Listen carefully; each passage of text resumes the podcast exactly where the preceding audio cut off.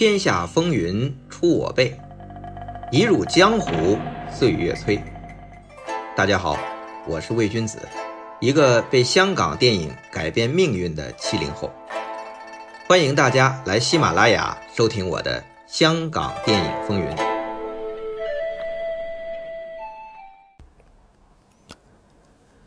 给大家讲个笑话啊！我这个电台节目。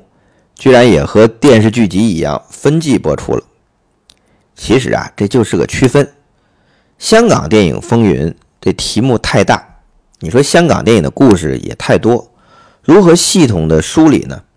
这是个难题。我之前做过一本书叫《香港电影史记》，那个时候也很头疼，怎么将香港电影的历史风云梳理的清楚，又和前人不一样呢？后来一想啊。既然我这书叫《史记》，干脆我就学司马迁，将香港电影的历史以公司和人物划分，像邵氏啊、嘉禾呀、新艺城这样的大公司、大老板、大导演，对应夏商周秦汉这样的大朝代和帝王将相，也用了本纪世家列传，甚至书表这样的题材。虽然说不上严谨，有时候也有点生搬硬套，但我自己感觉啊，挺有趣的。有时候呢，这个这种感觉就有点像小时候把十大元帅、十大将对应水泊梁山或者是瓦岗寨那样，有那样的快感。那我第一季这讲的内容啊，这里边的逻辑板块其实就是。我刚才说的香港电影史记的那个呃梳理，他讲的张国荣啊、吴宇森呐、周润发呀、徐克、林岭东，以及麦家石天黄百鸣他们的人物关系，都是出自新艺城这个版图。他们很像聚义梁山的好汉，其实麦家也这么自比过。开始，哎，他们是众志成城，兄弟相称，后来呢，就分崩离析。割地封侯了。那么，来到这第二季，我们讲什么呢？我呀，想讲香港电影学徒制的技艺传承的传统，还有训练班系统的造星制度，以及呀，我要讲几位能够在香港电影的格局，甚至历史走向的改变都有影响的电影大亨、大导演、大哥。他们的风云传奇。那闲言少叙啊，我们先从一部电影开始讲吧。一九八九年啊，香港上映了一部叫做《义胆群英》的黑帮枪战片这部戏啊，在当时这票房成绩是普通，水准也就不过不失吧。但参与这部戏的台前幕后。可是，一堆重量级。您听我列一列啊：监制徐克，这不用说了吧？导演吴宇森、吴马，这两位是分属当时新艺城和嘉禾两大公司阵营的支柱导演。编剧倪匡，嘿，他可不仅仅是科幻作家，他可是香港七十年代最知名的金牌编剧。到八十年代，其实他已经。很久不写剧本了，这次也复出操刀创作。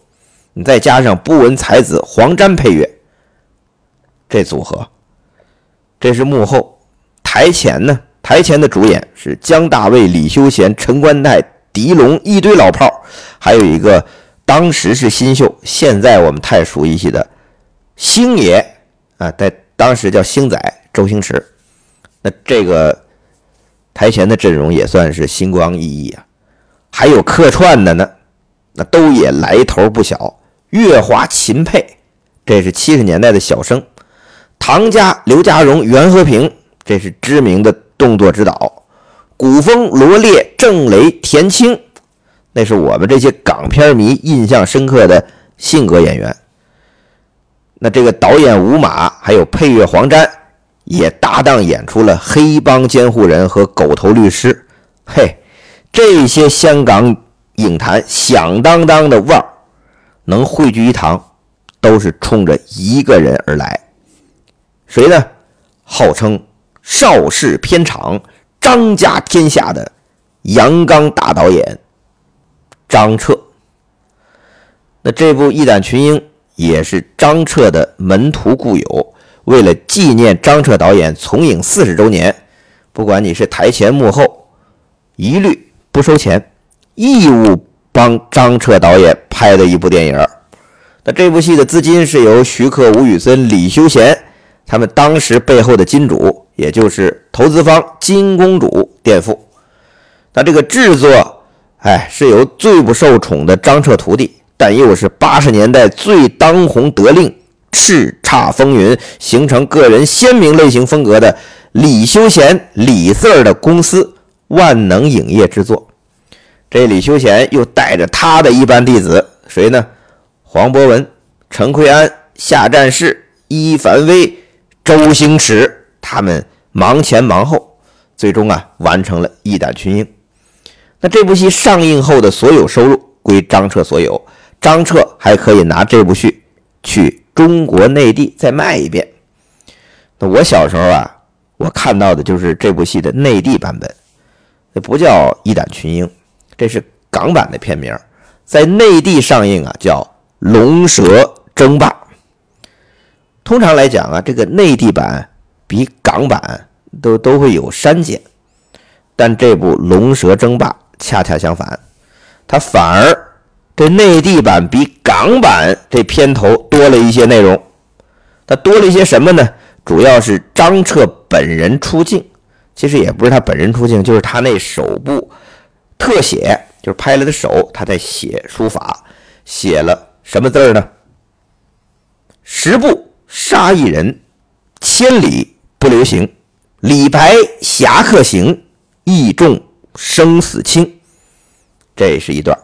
然后呢，还有四十年银幕漫剑影，转弱为强，功夫拳脚枪如神，阳刚星风骚尽领，浪淘尽千古英雄人物，江湖白发生。这落笔就是张彻导演四十周年自序，就这些书法字儿呈现在银幕上，可谓气势如虹。那在出这个《龙蛇争霸》的片名前，这字幕也特别强调，这是张彻导演四十周年纪念作。这片头啊，这《龙蛇争霸》的片头啊，除了这些字幕之外，比港版还多了一段张彻在内地收的得意弟子董志华表演的从古装耍刀弄剑到时装开枪扫射，哎，还加了这段画面。这段啊，应该是张彻专门为内地版特供的。说起这董志华呀，我觉得有三个知识点，你们就认识他了。第一呢，他是当年内地京剧界最厉害的武生，代表作《三岔口》和《大闹天宫》。这么说吧，电视剧《西游记》孙悟空的扮演者第一人选就是他。他没演，后边呃一路才找到了六小龄童。第二个知识点。董志华呀，后来被周星驰请出来演了《功夫》的油炸鬼，一套五郎八卦棍舞的是虎虎生风，证明啊雄风犹在。这第三个知识点啊，就是这董志华的老婆是内地第一代最著名的经纪人王金花，全盛时期李冰冰、范冰冰、陈道明都是他旗下的艺人。他俩生的儿子呀叫董子健，最近戏可不少。呃，有点说远了啊，再绕回来。就这一胆群英也好，龙蛇争霸也好，这位张彻导演何德何能，能让这么多香港电影界响当当的人物心甘情愿、义务为他拍戏、祝寿、纪念呢？这原因呢，就是我在第二季，我刚才开宗明义说的，张彻导演。是改变香港电影的先锋人物、代表人物，从类型潮流、电影制作、学徒师承、造星制度，无不开风气之先。谈香港电影的过去，就是这些历史；说后来发展，都绕不开张彻。所以啊，我们这香港电影风云的第二季就从张彻和这部《义胆群英》说起。这张彻的经历啊，其实有点神奇。他出身富庶之家，父亲啊，据说是浙系军阀。上大学的时候就被国民党的官员张道藩赏识，担任上海市文化运动委员会的专员秘书，负责电影这块放现在说，张彻呀，还在大学生的时候就已经是电影局的领导了。那个时候啊，就和很多电影人打交道，其中就包括姜大卫和秦沛的父亲演员严化。这说的是解放前啊。那个时候，这张彻很年轻，虽然也开始学写剧本，但他未来的发展方向啊，他还是要从政。那那个时候，除了张道藩，他还受到了蒋经国的赏识。那转眼就到了一九四九年，哎，这是一个关键的时期啊！上海一家电影公司要拍一部啊关于台湾传奇英雄吴凤的电影，到台湾出外景。张彻呢？这不是前面说了吗？这不电影局的领导吗？他挂名导演，实际拍摄的是一个叫张英的导演。结果这个时候就传来上海解放的消息，那这批从上海来的电影人啊，就没办法滞留在台湾。那上海的资金也过不来了，那这电影还得继续拍呀，就由台湾当地的资金补上。那这部戏呢，叫做《阿里山风云》。居然就阴差阳错的成为了台湾电影史上的第一部剧情长片那这部戏啊，那当然我们现在啊都无缘得见。但是这部戏的插曲《高山青》后来广为传唱，八十年代还上了央视春晚。我们这一代人啊，应该很熟悉这首歌。当时春晚啊是香港歌手奚秀兰演唱的，其实啊，她也是邓丽君的看家歌。这首《高山青》啊，现在资料上你去查百度写的都是张彻作曲，邓雨萍和周兰萍作词。我觉得啊，这中间肯定有错误。首先啊，周兰萍作词，周兰萍是港台不世出的大作曲家。后边啊，李汉祥的《黄梅调》我们都会讲到，以及《绿岛小夜曲》《友谊之光》都出自他的手笔。周兰萍。是以作曲著称，他作词的作品我没多少，但是张彻呢就没听说过说他会作曲，他倒是存世的给歌作词的作品很多。你说作曲有什么？就除了这首《高山青》，也没听谁说张彻会作曲，所以我猜测啊。最有可能的真实情况是，这《高山青》这首歌作曲是周兰萍，作词是邓雨平，张彻呀，估计就是帮忙改过词儿。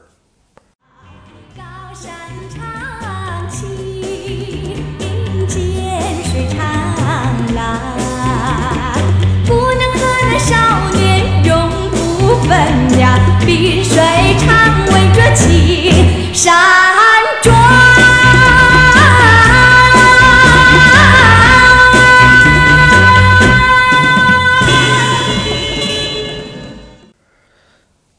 说起这个《阿里山风云》，它算是台湾电影史上的第一部剧情电影，那也是张彻导演的第一部电影。那一九八九年啊，这个张彻把自己说是从影四十周年，就是从一九四九年这部《阿里山风云》算起。不过呀，这部戏刚才我们讲了，张彻这个导演也是挂名，还是他身上这文化官员的光环起作用了。不过很可惜的是啊，在台湾时期，张彻从政是失意的。那后来就干脆专注寄情于电影了。那一九五七年，三十三岁的张彻来到香港，哎，这回真正自编自导了一部电影，叫《野火》。不过这部戏啊也不成功。当时的影坛只记得，身为《野火》的制片人和主演。也是当时香港电贸公司的性感知名女星李梅女士。你怎么找了个小白脸拍了一部不怎么样的电影呢？张彻向来刚直啊，怎么受得起小白脸这种侮辱的称号呢？哎，一气之下也就不再和李梅来往了。他躲起来，成为了一位专栏影评人，还取了个笔名叫何官。毒舌呀，喷向当时邵氏电贸这些大公司的大导演的大制作。这张彻，文化底蕴是深厚的，那对电影也是有了解的，所以他的影评观点独到，还有格局，很快呀就引起了邵氏和电贸这两大公司的注意。两家公司先后邀请他加盟，这就是典型的。由影评人转做电影了，这说起来我也算是以前是影评人转做电影，跟人家这是一个模式。但人家张彻当年玩的更溜。张彻先在电贸待了一年，然后呢加盟邵氏，那担任的职务是首席编剧。哎，先写了个剧本叫《一毛钱》，给邵氏当时最红的导演李翰祥。结果呀，可能是。李大导演，这李黑子啊，这当时心情不太好，说了一句：“这写的是什么玩意儿啊？”这张彻有点再次受辱的感觉，但是这也燃起了他的斗志。他深知啊，这拍电影和从政一样，首先他得要先抓到权力。那拍电影谁最有权力呢？导演呢？所以张彻呀，立志要做导演。但是邵氏可是人才济济呀，邵逸夫，人家的眼光也很独到，所以张彻在邵氏做导演的第一部戏叫《蝴蝶杯》，就就糊了。邵逸夫看完之后就想烧掉，我也不上了。但后来呢，还是找了摄影师出身的徐增宏和导演袁秋风补拍，最后啊还是上映了。片子还挂着张彻导演的名字。但邵逸夫发话了：“张彻呀，要向小徐学习。这小徐就是摄影师出身的徐增宏。然后这张彻就眼睁睁看着徐增宏拍《江湖奇侠》《秦剑恩仇》。那个时候是一九六五年，这张彻呀已经四十一岁了。不过呢，张彻做导演不成功，在当时啊，但是还是。”很受邵逸夫的重用，因为张彻呀曾经从政过，在台湾时期，他是受过蒋经国的提拔，做过总政治部的专员，这军衔据说是上校，有过这种历练，担任邵逸夫这电影公司老板的幕僚绰绰有余，所以啊，邵逸夫非常信任张彻，每天都会给一张纸条给张彻。上面写着交代事项。当时啊，在邵氏享受这个特殊待遇的还有邹文怀和何冠昌，这三位堪称六十年代邵逸夫的三大重臣。不过有意思的是啊，这邵逸夫的工作职能范围，按说在邵氏应该是一人之下，千人之上，或者说是邵氏兄弟之下，所有人之上。但偏偏他这职务啊，就是一个宣传主任。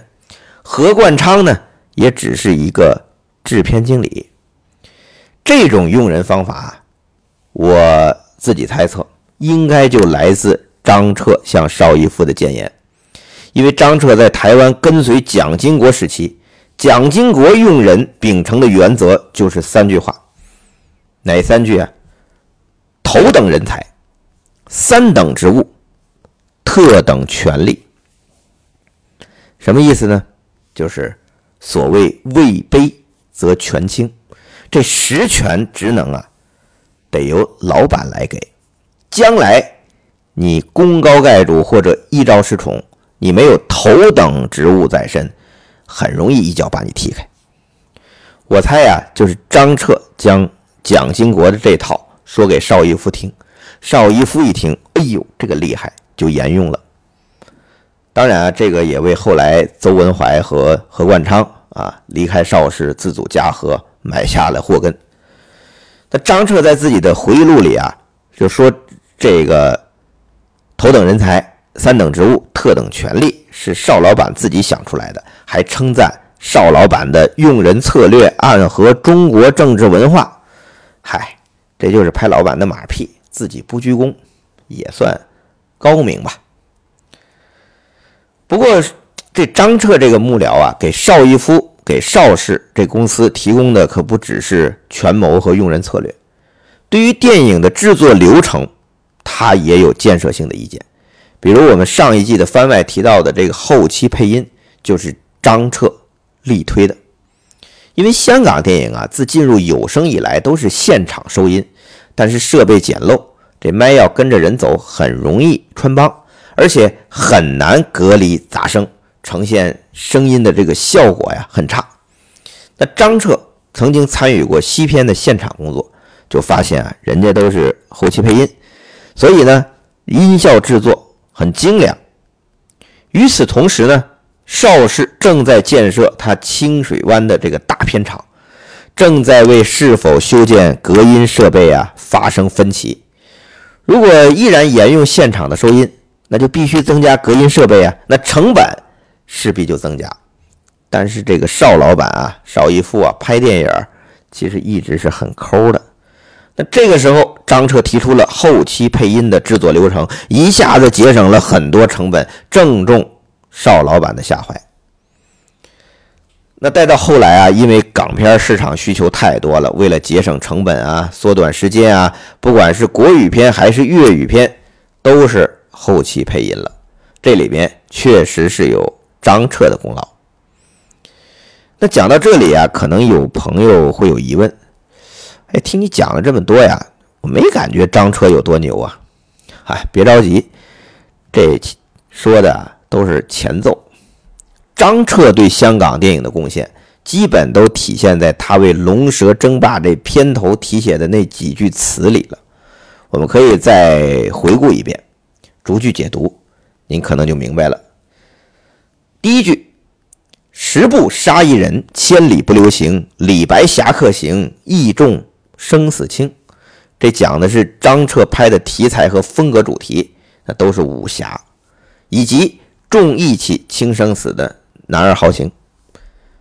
那下一句：“四十年银幕慢剑影，转弱为强，功夫拳脚枪如神。”这句啊，其实也比较好理解。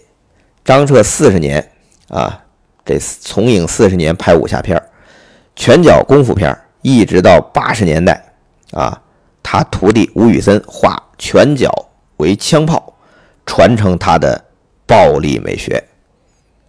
那再下一句：“杨刚星，风骚尽领，浪淘尽千古英雄人物，江湖白发生。”那这句讲的就是这期间啊，我拍了多少英雄人物啊，我培养出多少明星偶像啊，江湖如云烟，我也老了，也满头白发了。我这么说呢，好像有一句漏掉了，就“阳刚星，风骚尽领”。这字面意思啊很好理解，但内里哈，它却是。香港电影和张彻自己的一个非常关键的转折点。原来在上世纪六十年代初或者之前啊，香港影坛居然是女星当道，大女主电影风行。这和现在我们看《演员请就位》，赵薇也好啊，马苏、倪虹洁也好啊，感叹女演员完全没戏拍，这相反。那个时代最红的是女明星。像李丽华、林黛、葛兰、夏梦这些女演员，为女演员量身定做电影是当时的潮流。那当时最卖钱的什么戏啊？李汉祥的四大美人系列，王昭君、武则天、杨贵妃，步步大卖座。后来李汉祥还跑到台湾拍了一部《西施》，还有李汉祥导演的处女作，雪里红帮他师傅严俊做执行的《翠翠》，都是。女性为主的电影，那邵氏的竞争公司电报也是啊。葛兰的《漫波女郎》，优敏、叶枫、葛兰三大女星主演的《星星、太阳、月亮》，一听大女主电影。那个时代的男演员，从严俊到赵雷，从陈厚到乔红，基本都是女演员的陪衬。粤语片好一点，还有关德兴的这个《黄飞鸿的功夫片集》，曹达华的《神怪武侠》。但是于素秋、陈宝珠、萧芳芳、南红他们以女性为主的类型片也丝毫不落下风啊。那在这个时候，哎，看着我们华语啊。下边香港影坛一片阴柔之气。作为影评人的张彻啊，那时候他虽然做编剧、做导演，但是还是在报纸上写专栏呢。作为影评人的张彻在报纸上大声疾呼：“我们的电影需要阳刚之气，我们需要英雄，我们需要进行武侠片的革命。”正好在这个时候。邵逸夫发现这日本的武士片实在太卖钱了，我们要学习他们，拍属于我们中国的动作电影。于是啊，他搜罗了一大堆经典的日本的剑戟片、武士片的拷贝，比如宫本武藏啊、用心棒啊、盲侠呀这些，让邵氏的导演都在看片室里反复观摩。邵逸夫要求你们啊，必须结合我们中国的武术风格，打造属于我们的武侠片毕竟啊。那个时代，金庸、梁羽生的武侠小说已经开始火了，那《射雕英雄传》都写出来了嘛。但说起来容易，做起来可难。你说将之前这种虚假的神怪的戏曲舞台公式化的武侠片或者神怪特技片，你要把它们进行改良，再结合或者是改造吧，日本的这种剑戟武士片的风格，最终变成具有。真实感又好看又中国的动作片儿，这其实真的需要突破和创新啊，不容易呀。那张彻就想干这个事儿，可惜留给张彻的机会不多了。他是受邵逸夫的信任，那是作为幕僚，作为导演，前面可有一部差点被烧掉，最后补拍才得以上映的《蝴蝶杯》呀。你你。你还有机会拍下一部吗？所以啊，一九六六年，张彻接受了一个很屈辱的做导演的条件，拍一个黑白的，哎，不能进邵氏片场拍的，制作条件极差的，全是新人演出的一部武侠片你说你一九六六年还在拍黑白片要知道一九五九年邵氏拍李汉祥的《江山美人》都彩色宽银幕了。所以说，邵氏给出张彻的这部做导演的条件有点太差了。那一年啊，邵氏都是让摄影出身的徐增宏做导演拍武侠片张彻是做编剧和策划。邵逸夫明摆着态度就是：你呀，还是好好做你的编剧主任，嗨，就别做导演了。所以说，这是一个严峻的考验，也可能是张彻做导演拿到电影。大权的最后一次机会，张彻能成功吗？他拍的这部戏是什么呢？放心啊，还没到独臂刀。预知详情，下回见。